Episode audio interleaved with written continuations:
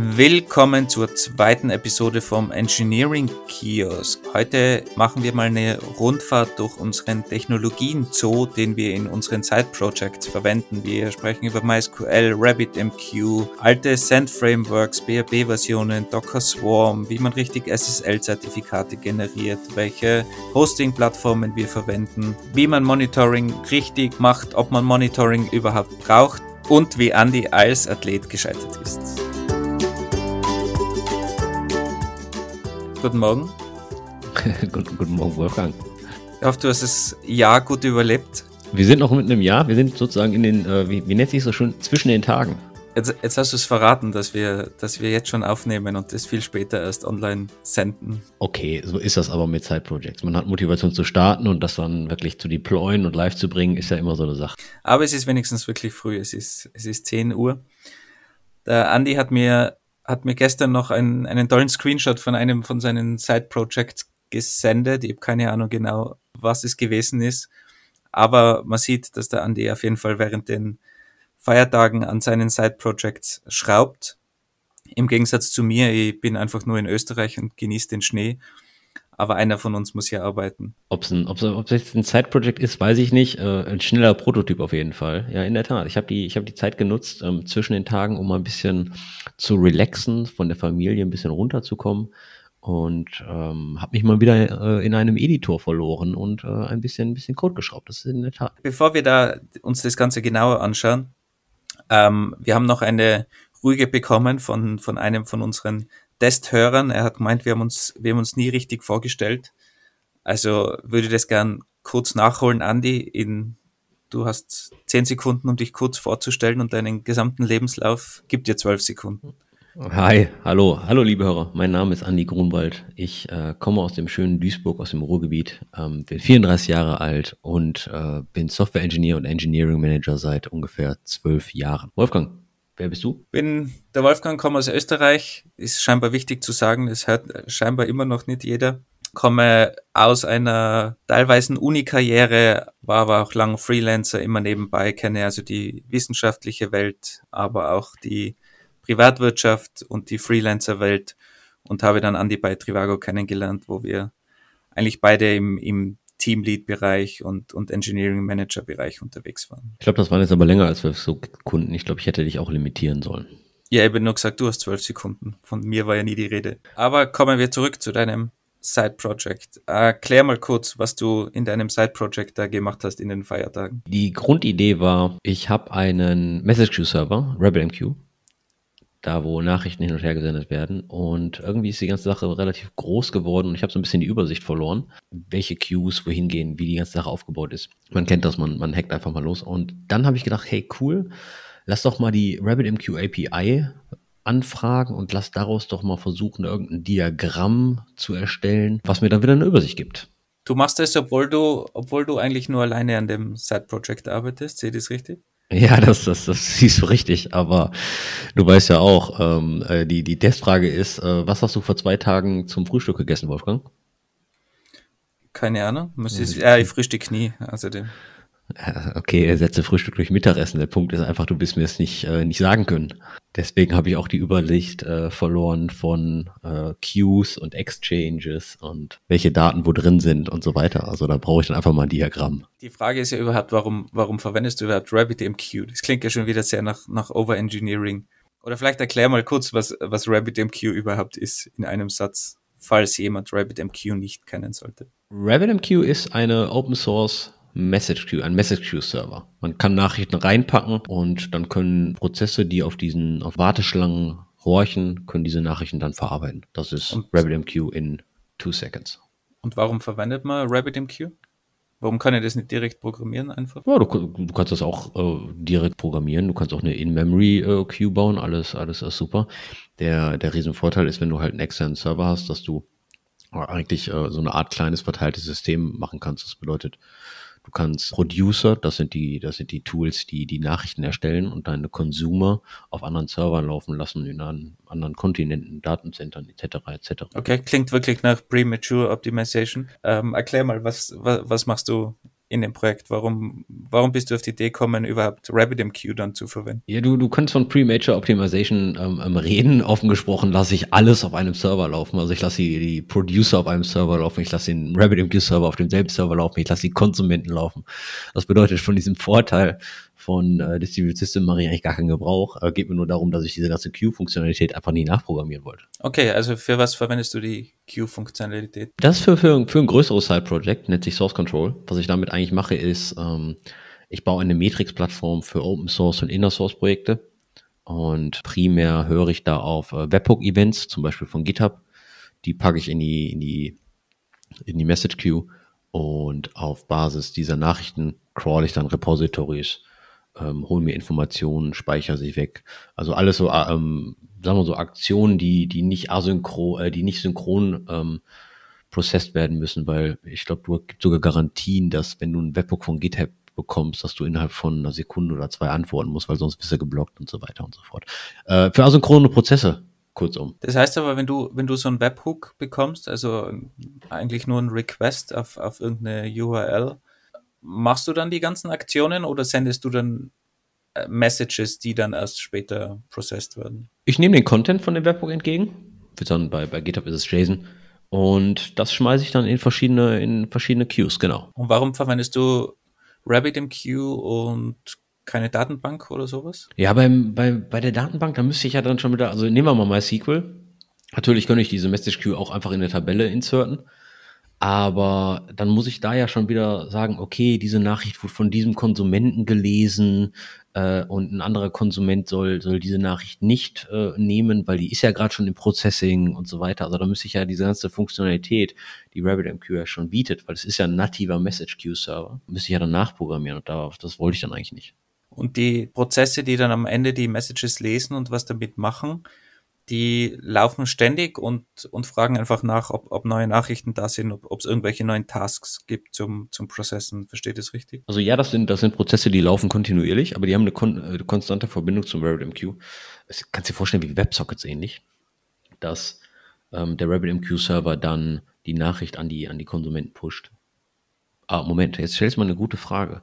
Pusht der die oder fragt der Konsument immer konstant nach. Muss ich zugeben, weiß ich gerade im Detail nicht, müsste ich mal im AMQP-Protokoll ähm, nachschauen. AMQP ist, die, ist das unterliegende Protokoll, ähm, was RabbitMQ nutzt und RabbitMQ ist nur einer von verschiedenen Servern, die das AMQP-Protokoll äh, implementieren. Machst du, machst du Monitoring auf die, ob RabbitMQ läuft? äh, sollte ich tun, ja. Nein, tue ich nicht. Machst du irgendwo anders ein Monitoring? Das ist ein Side-Project, natürlich nicht. Ah, okay, okay.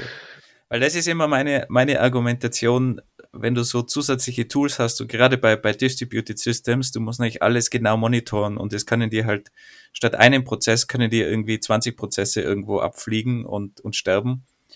Und die Chance ist halt dann einfach höher, dass irgendwo was bricht, als wenn man einen Prozess hat, der einfach alles macht. Ja, ich hatte mir, ich hatte mir bei diesem Side-Projekt einfach mal gedacht, ganz im Ernst, Andi, hör mal, versuch mal, versuch mal nicht over zu engineeren. Ähm, und äh, versuch einfach mal irgendwie was an den Start zu kriegen, eine Webseite, die ich nutzen kann und die schon mal ein bisschen was macht weil äh, hätte ich hätte ich mir diese ähm, Prämisse nicht gesetzt, dann wäre ich jetzt glaube ich immer noch dabei, mein Prometheus und Grafana Setup aufzusetzen und hätte schon irgendwie, weiß ich nicht, 200 Dollar Cloud-Kost pro Monat, bevor ich überhaupt eine simple Webseite habe, wo ich mich einloggen kann. Und deswegen habe ich einfach mal gedacht. Ich, ich würde ja sagen, RabbitMQ ist auch schon ziemlich overengineert. Man hätte es auch einfacher machen können. Aber wie viel, wie viel Messages verarbeitest du da bei so einem Webhook oder, oder was, was entsteht dann dahinter draus, wenn man, wenn man so einen Webhook verarbeitet? Es kommt ja mal ganz drauf an, was man nachrichtet. Ne? Also bei, nehmen wir mal, nehmen wir mal an, jemand ähm, installiert meine, meine Source Control GitHub App, die dann kriege ich den Account, sage ich, hey, da wurde eine neue App installiert und diese Person ist zum Beispiel Matthias Endler. Matthias Endler hat, glaube ich, weiß ich nicht, 200 Open Source Repositories und keine Ahnung, wie viele Private Repositories. Aber dann fliegen da schon mal so ein paar tausend Messages durch, ja, wie zum Beispiel, gib mir mal alle 200 Repositories, die werden dann gecrawlt auf, auf Basis dieser Repositories werden dann weitere Messages erzeugt. Also es geht dann schon in die vierstellige Anzahl an, an Messages dann für eine Installation. Und machst du das mit einem Prozessor oder läuft das dann parallel? Äh, was ich habe ist, an jeder Queue hängt ein Prozess. Weil die, die pro Queue müssen, müssen andere Aktionen getätigt werden, ja. Und wenn du jetzt gesagt hast, das, das Ganze ist nicht overengineert und, und möglichst, äh, um möglichst schnell etwas an den Start zu bringen, was, äh, wie, wie läuft es? Läuft es in Docker oder hast du es einfach auf einem virtuellen Server geknallt und alles installiert dort oder wie ist das Setup? Die, der RabbitMQ-Server läuft in Docker. Die, äh, der HTTP-Service, der den Webhook entgegennimmt, äh, läuft in Docker. Consumer, also die, die Prozesse, die Nachricht verarbeiten, laufen in Docker. Davor habe ich nochmal einen Docker-Container mit einem Traffic Load Balancer oder Traffic Proxy oder wie es immer nennen möchtest. Und das ganze Setup läuft mit äh, Terraform, wird automatisch mit GitHub Actions deployed. Ich weiß nicht, ist das schon overengineert oder? Meiner Meinung nach, wenn man sich irgendwo gut auskennt, kann man das natürlich auch verwenden. Dann ist man wahrscheinlich sogar schneller, als wenn man das irgendwie manuell baut, das ganze Zeit. Genau, die ganze Sache klingt super overengineert.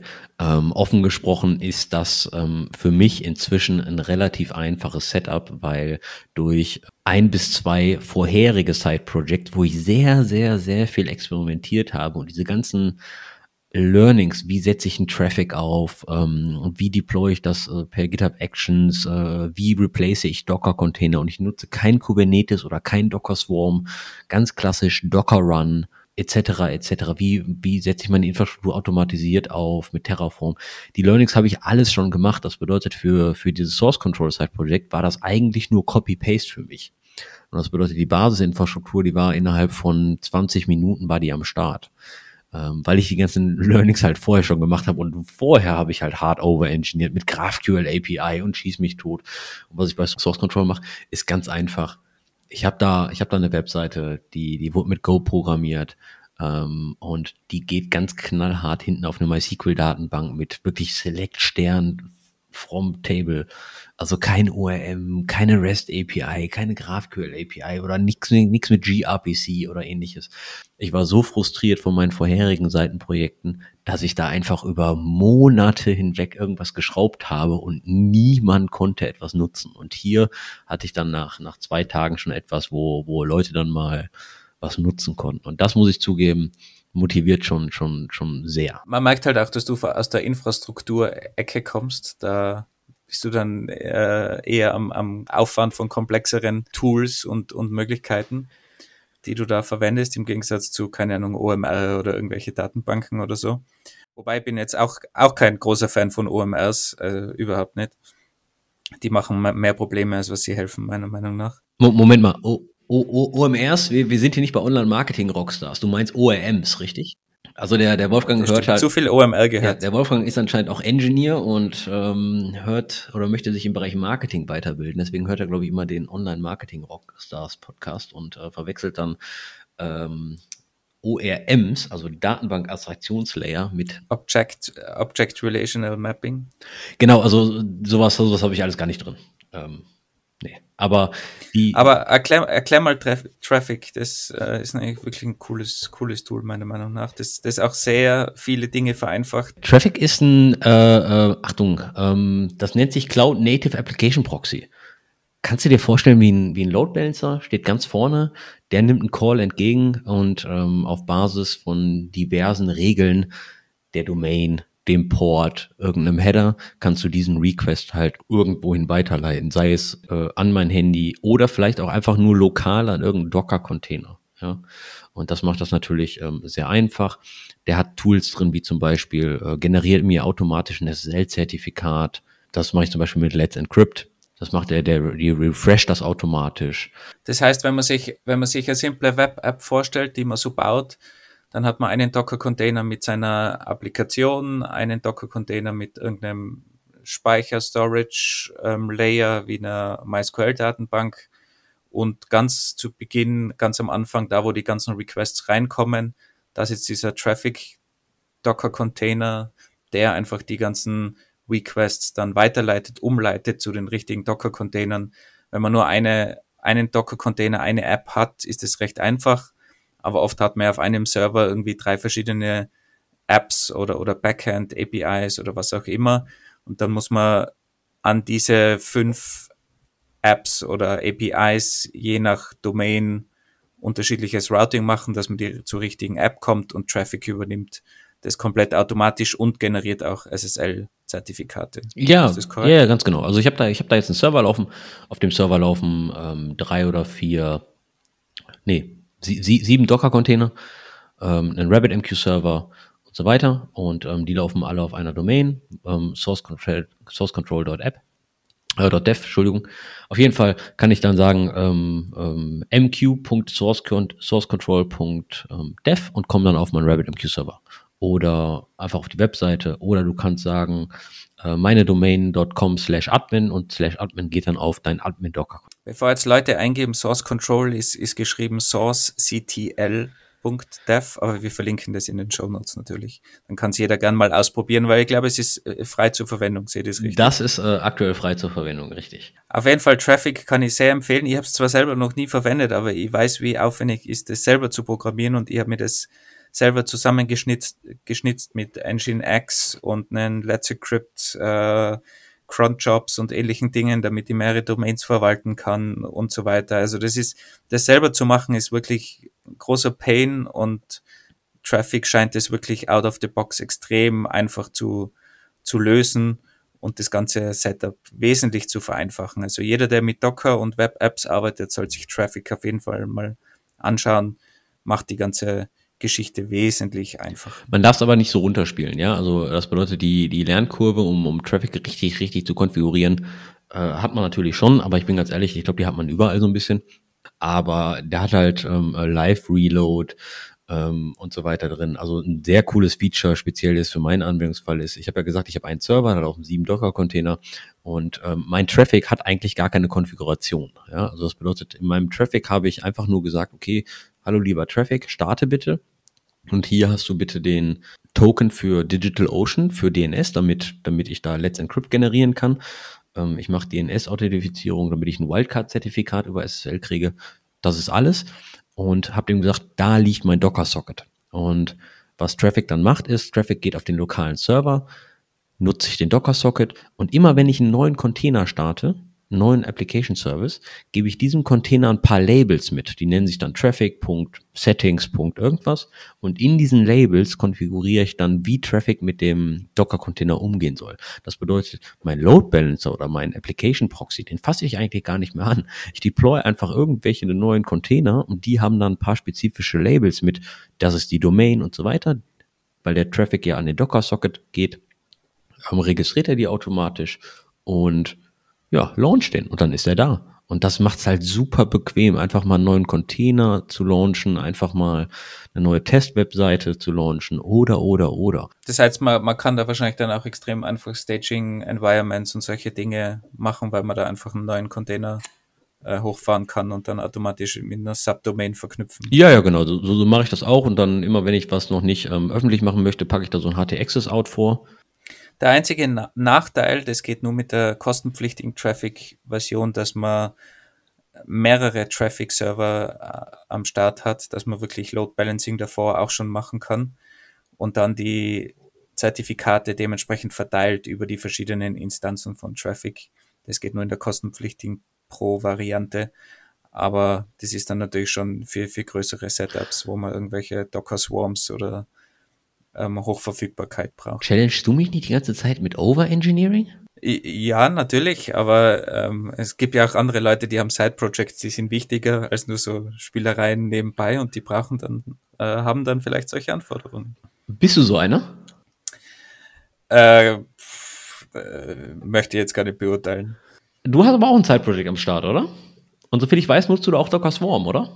Ich nutze Docker Swarm, ja, und habe aber auch dieses Problem noch nicht gelöst, dass wenn ich mehrere Instanzen von dem Inbound Gateway hätte, dass die Zertifikate geshared werden. Das ist nämlich ein, ein dummes Problem einfach mit, mit Docker und ähm, persistenten Storage, den man irgendwie braucht und von mehreren Instanzen angesprochen werden wird und so weiter. Also das ist ein komplexes Problem, das man vielleicht gar nicht unbedingt lösen will so schnell. Also das Feature, was du gerade erwähnt hast, was es nur in der, in der, in der Pro- oder Enterprise-Variante von Traffic gibt, das, das brauchst du gerade wirklich? Ich hätte es gerne, aber ich habe es einfach nach hinten geschoben. Ich äh, verwende derzeit meinen, meinen eigenen Engine X-based Inbound Gateway, also Reverse Proxy, Nginx und der macht alles, aber da gibt's nur eine Instanz aktuell. Und wieso nutzt du da nicht einfach irgendwie, weiß ich nicht, von, von AWS irgendwie so, so, so, so ein Load Balancer oder von Google oder ähnliches? Es gibt auch ähm, zum Beispiel bei Hetzner Cloud ist ja ein sehr günstiger Anbieter aus, aus Deutschland, der wirklich super Preise hat im Vergleich zu den, zu den großen wie, wie Google oder AWS. Und die haben auch einen Load Balancer mittlerweile, der aber schon meiner Meinung nach recht teuer ist, wenn man viele Domain Domains hat und einiges damit machen will. Und meines Wissens ist er auch nicht verteilt auf, auf zwei Nodes. Also der, der löst dieses Problem auch nicht. Moment mal, also reden wir über ein Projekt oder reden wir gerade über mehrere Projekte, wenn du sagst viele Domains? Oder bist du, bist du, hast du ein Zeitprojekt, was irgendwie automatisch Domains kauft und irgendwie so, weiß ich nicht, Affiliate-Marketing, Scam-Kram macht? Ja, es, es, es, es fühlt sich teilweise so an, als würden Domains automatisch bei mir gekauft werden. Ähm, aber das ist, glaube ich, ein anderes Problem. Auf dem, auf dem Docker Swarm laufen natürlich mehrere Projekte und das, das soll alles dieselbe In Infrastruktur nutzen. Aber erfahrungsgemäß, ähm, egal wo man ist, Server fallen aus und es wäre halt einfach nett, wenn das wenn es da Failover gäbe oder Load Balancing, wie man das auch immer dann realisiert. Aber erfahrungsgemäß hat man das einfach viele Kopfschmerzen schon bereitet, weil dieses Projekt ähm, oder eines der, der größeren Projekte im Bezug von, oder wenn man es von User-Sicht sieht, ist so eine Lernplattform in Österreich, wo man sich auf den österreichischen Führerschein vorbereiten kann, auf die, auf die theoretische Prüfung vom österreichischen Führerschein. Und wir haben da doch relativ viele User und sobald da mal was kracht oder irgendwas offline ist, hast du sofort eine volle Mailbox mit äh, Usern, die sich beschweren. Und da werden bis zu so einer Million, eine Million Fragen pro Tag gelernt von Leuten und da hast du natürlich sofort eine volle Mailbox. Und da hat sich einfach gezeigt, wenn du da eine Ausfallsicherheit hast, wenn sich die leicht irgendwie machen lässt, dann hat es natürlich schon einen Vorteil und nimmt dir auch Stress weg, weil du dann halt einfach Zeit hast, um irgendwas zu fixen. Das bedeutet auch, du hast dafür Monitoring. Dafür habe ich Monitoring. Ja. Was, was, wie sieht dein Monitoring-Stack aus? Ist das wirklich so Prometheus, Grafana, ähm, äh, Obstiny für On-Call und äh, was es da nicht noch alles gibt oder was ist das? Wir wollen gerade umstellen auf einen neuen Server und ich wollte bei dem alten Server eigentlich nicht mehr so viel Monitoring machen. Und daher gibt es auch kein Monitoring, ob die Festplatte voll läuft.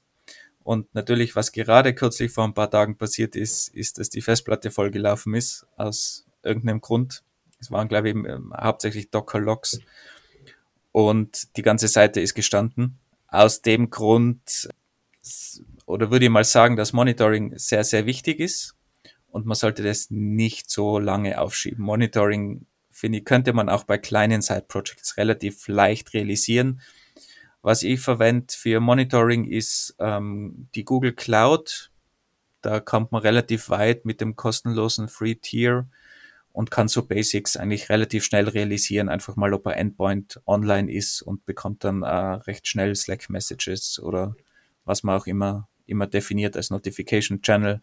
Das funktioniert also relativ problemlos. Ich glaube, jeder, jede, jede Person, die im Bereich Backend-Infrastruktur arbeitet, lacht sich gerade kaputt, weil du bist gerade in das One-on-One-Monitoring-Problem gelaufen. Festplatte ist voll und man hat die Lock-Rotation vergessen.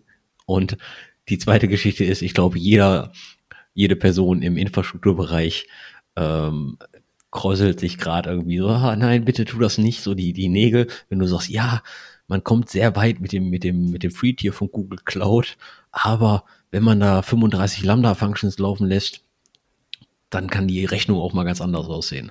Weil ich meine, du hast ja. Ja, ich, spreche, ich spreche nur vom Monitoring. Also das Monitoring, da kommt man relativ weit. Ach so, Moment, du, du hast jetzt, du hast also jetzt deine Server bei Hetzner und bei Google Cloud machst du dann jetzt das Monitoring oder was? Korrekt, ja. W wieso? Weil Google einfach ein sehr einfaches Monitoring hat, das man aufsetzen kann. Also man kann sowohl ähm, interne Daten wie Speicherplatz und so weiter über einen Docker-Container recht einfach zu Google pipen und dort verarbeiten, aber die Basic-Checks, um einfach einen API-Endpoint zu checken, das sind einfach zwei Klicks in Google Cloud. Das ist wirklich super einfach. Notifications laufen ähm, stabil und ist auch alles leicht einzurichten. Und daher war das für mich die erste Wahl, weil es einfach eigentlich kostenlos ist und gut funktioniert. Das ist alles. Und sonst müsste man halt irgendein Service verwenden, wo man wieder fünf oder zehn Euro pro Monat zahlt und Google Cloud in dem Fall einfach leicht, leicht ausreichend ist und super einfach. Und es ist ja, wie gesagt, ich habe dieses Monitoring für diesen neuen Docker Swarm Cluster habe ich schon, aber derzeit läuft das Projekt noch auf einem alten Server und dort war mir einfach die Zeit zu schade, dass ich dort nochmal dieses Monitoring installiere und habe mir gedacht, ich ziehe sowieso das Projekt gleich um, aber gleich ist halt immer relativ. Aber hat Hetzner jetzt nicht, äh, Hetzner Cloud nicht irgendwie so ein Monitoring? Meines Wissens nicht. Das ist ja strange.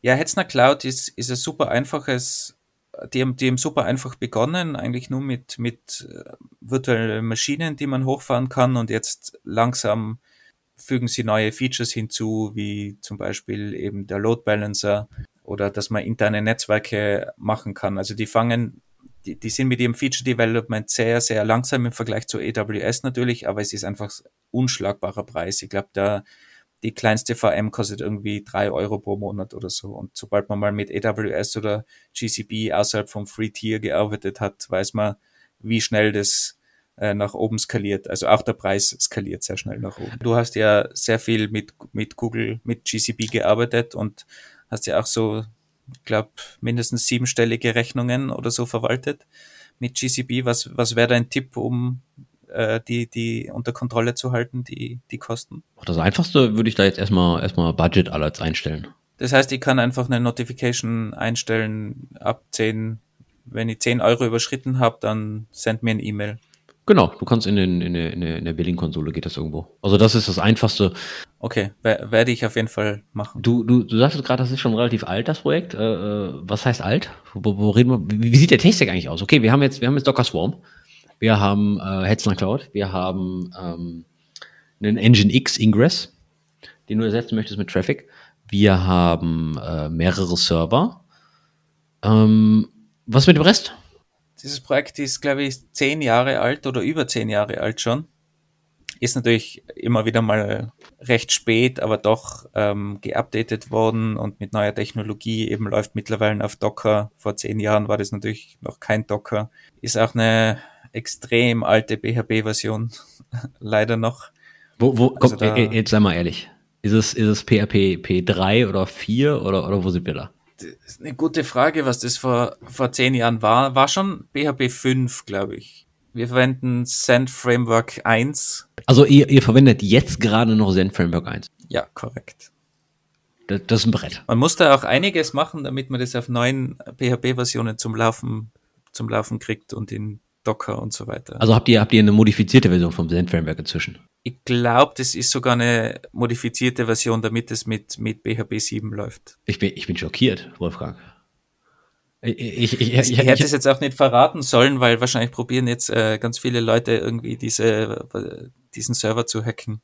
Also eins kann man dir nicht vorwerfen, zumindest nicht bei deinem PHP-Stack und das ist Overengineering. Definitiv. Es ist auch der PHP-Code von vor zehn Jahren, der noch läuft, primär eigentlich. Der, der Client wurde mal, da wurde mal eine neue Version gemacht, aber PHP ist noch, glaube ich, ziemlich die originale Version. Und jetzt die Frage, warum willst du erst die Server umziehen, den Ingress Load Balancer wechseln und hast dann so eine Leiche im Keller?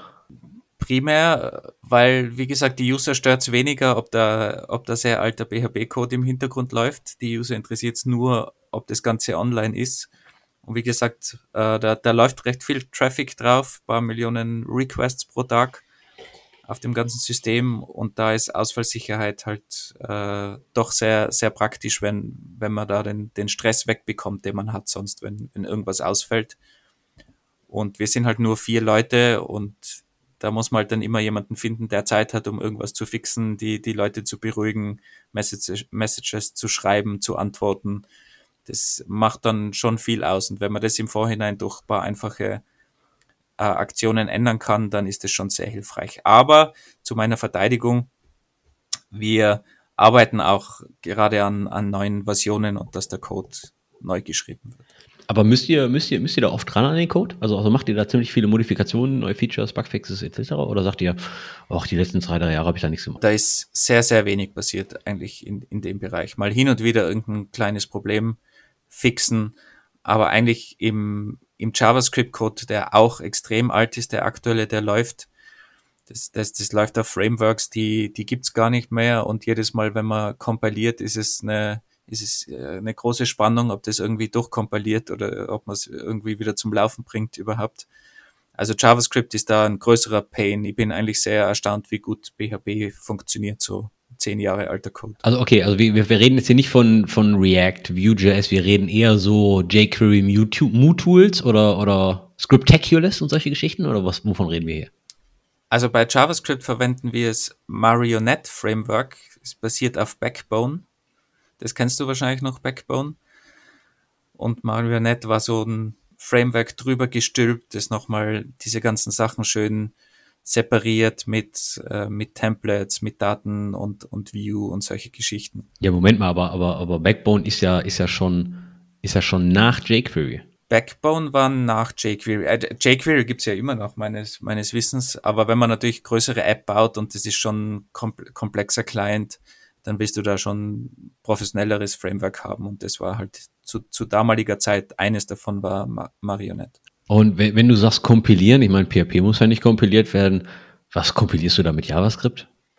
Ja, da kompilieren, aber du musst halt bilden und du hast ja extrem, kannst ja JavaScript, ähm, hunderttausende Abhängigkeiten und das Ganze äh, fliegt dir halt meistens um die Ohren, weil irgendwie ein Package nicht mehr existiert oder irgendwie nicht mehr bilden kann und so weiter. Also da gibt's da gibt's schon viele, viele Pro Probleme jedes Mal, wenn man diesen Bild anwirft. Also klar, ich kenne ich kenn Webpack, Babel und wie sie alle heißen, aber ich habe ja nicht erwartet, dass euer JavaScript-Stack das schon nutzt, weil früher habe ich eine JavaScript-Datei gehabt, die liegt in meinem, in meinem Doc-Root und die mache ich dann per Script-Tag, inkludiere ich die da und da war nichts mit Pre-Compile und Asset Building und wie sie alle. Wir hatten einen, oder wir haben immer noch einen, einen Spezialisten im Team.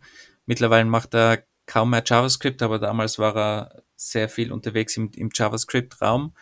Und der hat uns eigentlich diese ganzen Tools schon näher gebracht. Wir verwenden Grunt zum, zum Bilden und machen da auch Asset Building und so weiter. Aber das war alles vor, vor Webpack-Zeiten natürlich. Also das ist schon alles noch äh, sehr oldschool und es ist auch sehr rot, wenn man das Ganze bildet. Okay, okay, okay. Wir haben, wir haben ähm, ein ganz altes PHP, noch älteres Zen-Framework. Wir haben, ja, ich würde schon fast sagen, ein adäquates JavaScript. Also du bist ja schon im Compile-Sektor drin, das ist ziemlich cool.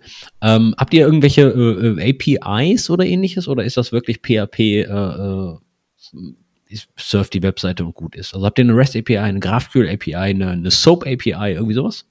SOAP wäre nett, ja. Na, auf keinen Fall. GraphQL hat es damals natürlich noch nicht gegeben. Es ist so eine mehr schlechte als rechte REST API, würde ich mal sagen. Das waren noch die guten alten Zeiten, wo man alles irgendwie in die Payload gepackt hat, um irgendwelchen Status zu, zu senden oder zum Client zu schicken. Also es ist keine schöne REST API, aber sie funktioniert. Die, die nutzt ihr, habt ihr, habt ihr alles strikt getrennt, REST und Ajax und allem dran, oder sagt ihr, okay, ihr macht auch äh, sogenanntes Server-Side-Rendering, wie man es heutzutage nennt. Äh, was Java, JavaScript äh, ist komplett independent und läuft eigenständig, kann auch auf einem anderen Server laufen. Also ist komplett getrennt, PHP und, und JavaScript. War ganz ursprünglich auch teilweise anders, ist jetzt aber komplett getrennt. Welche Datenbank nutzt ihr? Nutzt ihr eine Datenbank? Wir nutzen MySQL, ja. Irgendwas, irgendwas, irgendein cooles Feature davon oder wirklich nur, hier ist eine Datenbank, da sind fünf Tables und wir machen Select und Insert? Wir verwenden die, die Datenbank sehr stark, weil wir den, den Lernstand von jedem User speichern. Und du kannst es ja von den äh, von den Fragen für den Führerschein, das sind so 1600 Fragen, ich glaube in Deutschland ist es ähnlich viel. Das heißt, bei jedem User speichern wir einen Lernstand von 1600 Fragen. Also wenn du viele User hast, dann geht es schon relativ schnell in die, in die Millionen oder noch mehr ähm, Zeilen in so einer Tabelle. Also die Datenbank ist eigentlich ziemlich groß und macht sehr viel. Grundsätzlich verwendet man eigentlich nur Basisfunktionen, würde ich mal sagen, keine fancy Features. Das Einzige, was wir vielleicht verwenden, würde ich heutzutage auch anders machen, sind, sind Trigger. Die waren damals ja ganz cool und neu in MySQL. Die nutzt ihr gerade aktiv? Die nutzen wir, das würde ich aber heutzutage garantiert anders machen. Damals war das so eine Idee, dass wir da einfach die Performance von der Datenbank mitnehmen können, damit wir eben nicht zehn SQL-Queries abfeuern müssen, sondern eine SQL-Query und danach ähm, schmeißt sich der Trigger an und korrigiert irgendwelche Statistiken oder sowas zum Beispiel. Das würde ich heutzutage einfach alles in den, in die App legen, in den Code, weil du hast jetzt wieder zwei Bereiche, wo du eigentlich Logik hast. Du hast einmal in der Datenbank Logik und einmal in deinem Code Logik, was extrem schwierig ist und, und Debugging natürlich schwieriger macht. Und das bisschen, was man da wirklich aus Performance-Gründen rausholt, ist es heutzutage auf keinen Fall mehr wert, einfach diese Komplexität mit reinzubringen in, in, dein, in deine Software. Jetzt sagst du, okay, wir, wir sind bei der Hetzner Cloud, wir haben Monitoring bei Google, wir haben Docker Swarm, wir haben eine MySQL mit Triggers, wir haben eine super alte PHP-Version, wir haben Nginx und Ingress Gateway. Was haben wir noch? Das war's. Du hast jetzt die Aufgabe, F-Online nochmal neu zu bauen. Was willst du anders machen? Wie wird der Stack heute aussehen? Also wenn man das heutzutage betrachtet, wie leistungsstark die ganzen Handys und Endgeräte sind, würde eigentlich wesentlich mehr Logik auf, das, auf den Client bringen. Weil wir lösen jetzt eigentlich fast alles in der Datenbank. Also die, der Großteil der Logik beziehungsweise der, der ganzen Speicherung auch vom Lernstand und so weiter funktioniert so, dass man am, am, in der Datenbank alles halten, speichern, ändern. Der Client macht eigentlich sehr wenig. Der Client macht, zeigt nur an. Wenn ich das neu bauen müsste, die neue Architektur, würde ich auf jeden Fall alles am Client speichern und nur ein Backup oder irgendwie eine Synchronisation mit dem Server machen, weil der Lernstand betrifft ja immer nur einen User und andere User brauchen die Information gar nicht. Das heißt, wir speichern alles zentral, obwohl wir eigentlich das Ganze zentral gar nicht benötigen würden.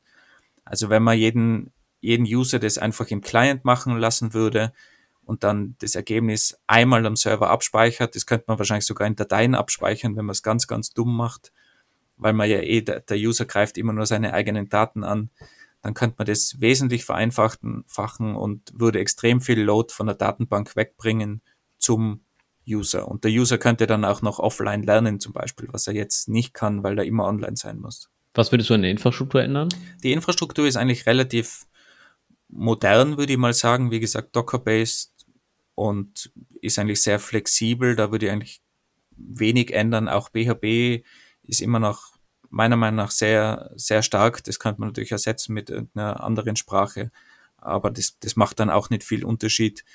Aber einfach eine schöne API, die sauber definiert ist, von Anfang an eine saubere Trennung, Client-Server, ist, glaube ich, wichtig. Und dann das Ganze möglichst einfach halten. MySQL würde ich auf jeden Fall wiederverwenden, ist einfach extrem stark verlässlich, einfach zu warten. Ich würde nie auf irgendeinen MongoDB oder sowas setzen braucht auch nicht. Wie gesagt, wir haben, wir haben ein paar Millionen Requests jeden Tag und das Ganze läuft auf, auf einem, auf einem Server und der ist nicht mal ausgelastet. Also da braucht man überhaupt nicht an irgendeine Skalierung von MySQL denken. Das ist super, super stark. Und wenn man skalieren müsste, könnte man immer noch sagen, okay, man setzt MySQL auf einen eigenen Server ähm, und kann so skalieren. Aber aktuell sitzt alles auf einem Server und der ist vielleicht zu ähm, 30 Prozent ausgelastet. Ja, ich glaube ganz, ganz allgemein, man unterschätzt eigentlich, wie stark solche Nodes oder, oder VMs eigentlich sind. Ich denke, dass Engineers generell ein Problem haben ähm, und dass, wenn sie keinen ganz klaren Produkt-Mindset haben, dass sie generell overengineeren. Und so war das bei mir auch. Ich hatte mal ein anderes Side-Project. Das nennt sich, äh, das nannte sich ZS-Lead. Und die Grundidee war folgende. Gib ein, welches Sportequipment du hast und der spuckt dir die, die Workouts aus. Und was ich da gemacht habe, ist, ich habe gedacht, hey cool, wenn ich irgendwo bin, draußen, dann habe ich ja kein Laptop dabei, also mein Handy, also wird das eine Mobile First App. Grandios. Was nimmst du da? React Native, Flutter. Da habe ich mir erstmal einen Videokurs gekauft und habe erstmal 40 Stunden Flutter gelernt. Völlig overengineert, bin ich ganz ehrlich. Hab dann auch irgendwie eine App hingekriegt, habe die dann auch auf mein Handy deployed und dann, hm, wie komme ich denn jetzt an die Daten? Ja, die müssen irgendwie serverseitig sein. Ich kann die jetzt alle, die ganzen Workouts in die App mitliefern, aber ich will die ja irgendwie, weiß ich nicht, vom Server auch bedienen. Okay, dann machst du eine GraphQL-API und so weiter. So hat sich das halt alles weiterentwickelt. Auf einmal hatte ich da so einen mega Stack, habe super viel Zeit investiert und habe es noch nicht mal geschippt. Ja? Und warum? Weil ich dachte, ja, das ist ein Startup, das, das, das muss modern sein, das ist ein Side-Project.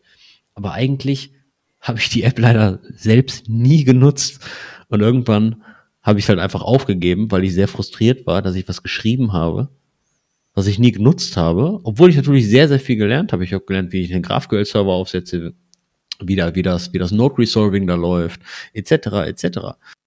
Traurige Geschichte. Wir haben das ja in der, in der letzten Episode ähm, schon besprochen, mit den Side Projects. Es kommt immer darauf an, was für ein Ziel du hast. Und in dem Fall hast du extrem viel gelernt, was du jetzt ja auch einsetzen kannst für Source Control zum Beispiel. Also keine Ahnung, wie Traffic funktioniert. Also es gibt ja schon, schon auch Learnings, die man da, da rausziehen kann. Aber ganz klar, ich glaube, das Wichtige ist einfach, dass man möglichst schnell eine funktionsfähige Version mal mal rausbringt und alles andere kann man dann am, am Weg optimieren und verbessern. Ja, das, Riesen, das Riesenproblem ist halt einfach nur, du musst dich damit zufrieden geben, dass die erste Sache, die du, die du schippst, peinlich ist. Und eigentlich ist sie so peinlich, dass du dich gar nicht traust, das zu veröffentlichen.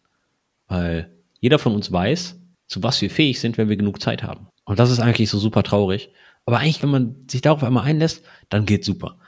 Also wie habe ich mit Source Control angefangen? Ich habe zuerst den Deployment-Prozess gebaut und habe dann einen Default Nginx Docker Container eingecheckt und der wurde automatisch deployed. Das bedeutet, auf der Domain kam dann eine Nginx Hello World App. Ja, Default Nginx Docker Container. Und von da aus habe ich dann weitergemacht. Ich habe dann den Nginx Docker Container irgendwann weggeschmissen, habe dann eine Golang Applikation hingepackt, die dann einfach nur ein Hello World per Webserver ausgibt. Geschippt. Und von so, so also habe ich dann wirklich Continuous Deployment oder Delivery, weiß ich gerade gar nicht.